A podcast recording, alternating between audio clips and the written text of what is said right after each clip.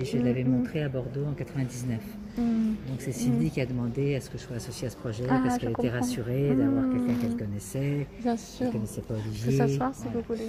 Donc je suis Mm. co-commissaire avec Olivier. C'est ça, d'accord. Parce que moi je suis extérieur, je suis commissaire indépendant. Bien sûr, oui, oui, oui, oui, je me suis plus occupée du catalogue, mais Olivier étant sur place euh, a assumé une grande part, bien sûr. Oui, oui, oui, oui, oui. Et c'est à la demande de Cindy que j'étais associée à ce projet, et avec grand plaisir, parce que Mm. bien. Et... Alors la scénographie joue beaucoup sur euh, l'effet de, de, de miroir et de Oui. déploiement un peu optique. Comme un éventail, un petit Comme- peu. comme une euh, boule à facettes. Comme une, Mm, exactement. mm, mm, mm. Ça, c'est une idée du mésographe. Euh, Mm. Dès le départ, quand on, on lui a montré un peu toutes les images, euh, il a déjà travaillé pour la Fondation. Il est un élève des Torres Saz, donc il est très sensible aux couleurs.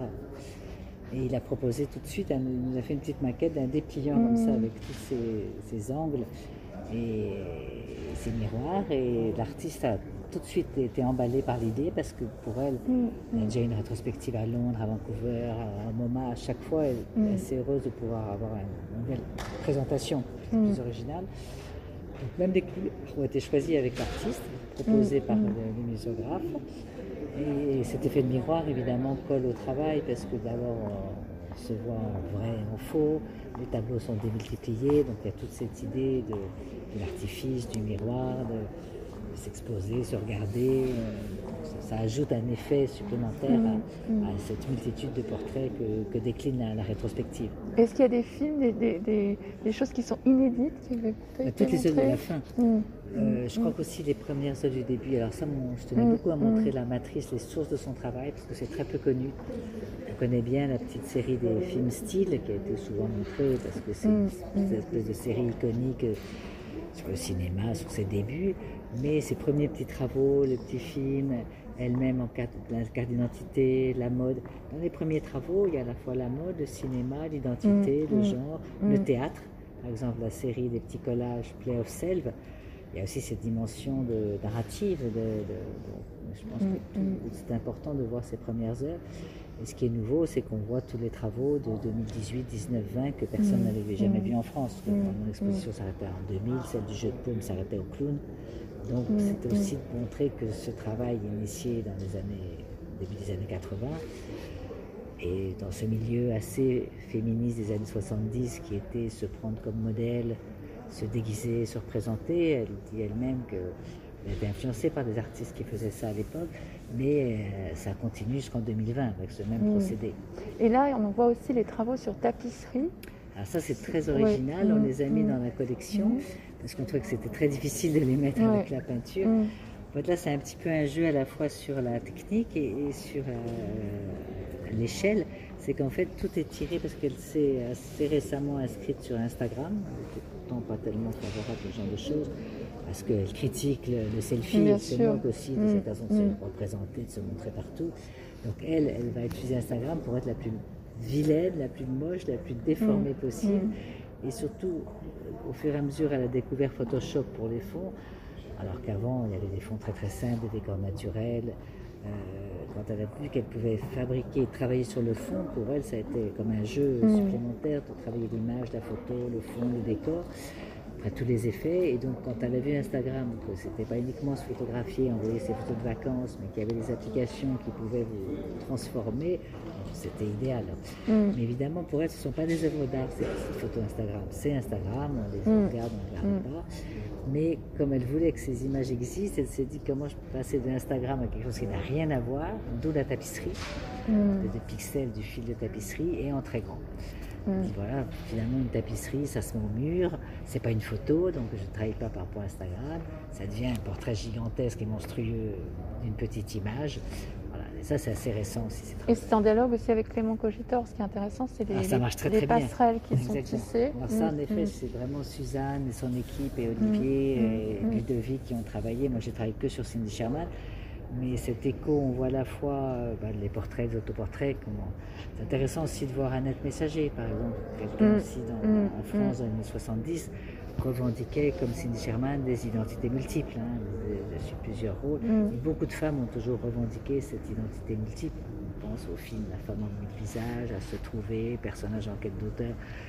Il semble que la mascarade et l'identité multiple est une spécificité féminine. Et qu'est-ce qu'elle nous dit finalement de l'image de la femme Qu'elle a beaucoup évolué ou pas tant que ça? Bah Oui, parce que ça mm. part mm. d'une jeune fille assez sentimentale ou de la, celle qui se rêve en starlette de cinéma à des personnages grotesques, à des vieilles femmes ridées, à des jeunes hommes androgynes, en passant par des clowns, des ogres, des, animaux, des mannequins, des, personnages de tableau.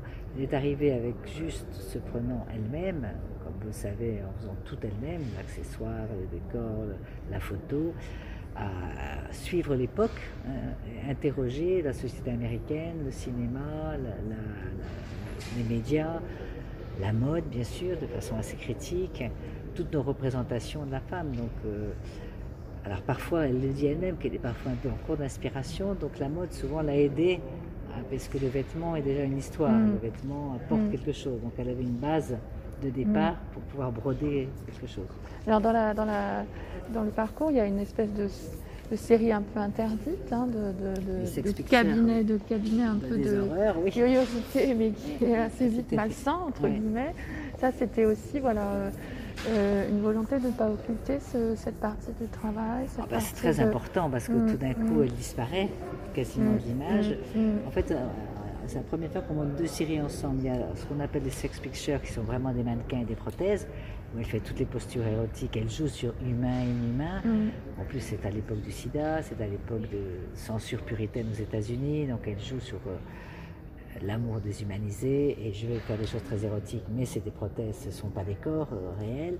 Et en même temps, ce qu'elle appelle les fairy tales, on fait contes de fées, où il y a des scènes horribles, mm, mm. où elle se sert aussi de prothèses pour se transformer en truie.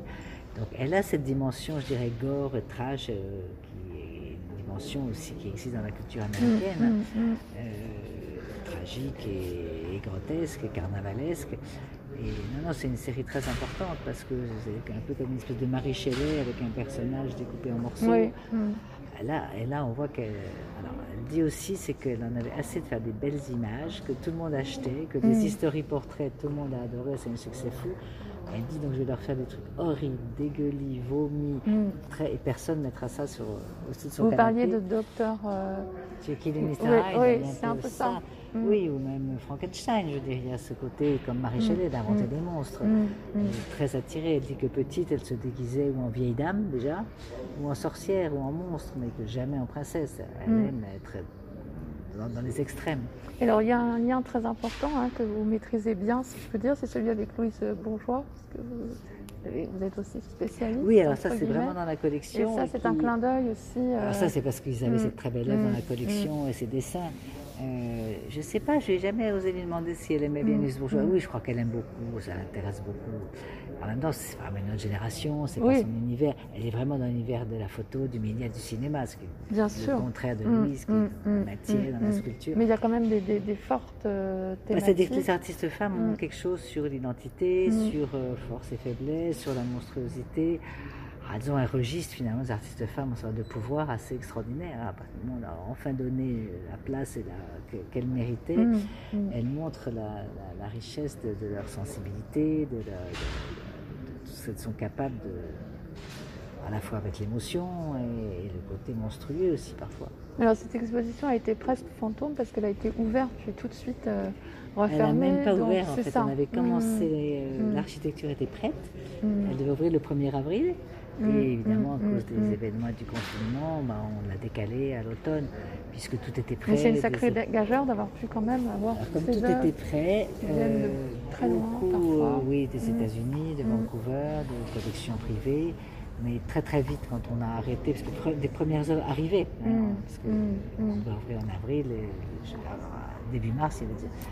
Et tous les prêteurs ont été très très généreux. Ils avaient, Le mm. catalogue était prêt, on avait mm. déjà le mm. catalogue, tout prêt, en anglais et en français. Et avec un très beau texte de Marie Dariussec, évidemment, s'intéresse beaucoup à cet artiste, on peut imaginer pourquoi. Et non, la fondation a vraiment tenu à ce que ça ouvre à l'automne. Et la jeunesse du projet, ça s'est fait comment Alors ça, il faudrait redemander à ah oui, Olivier Suzanne. C'est Suzanne, je crois, que ça vient aussi du fait que la fondation a toute une partie importante à acheter déjà il y a pas mal d'années un fonds entier de photos. Donc plutôt que montrer ça bêtement, il n'y a pas eu de grande rétrospective à Paris depuis 2010, je crois, même plus 2008. c'est l'occasion de lui rendre hommage puisqu'elle touche à la fois à la mode, même si c'est de façon très critique, à, tout ce qui est en mascarade, au féminin. Donc ils se sont dit partons donc de cette collection qu'on a pour faire une grande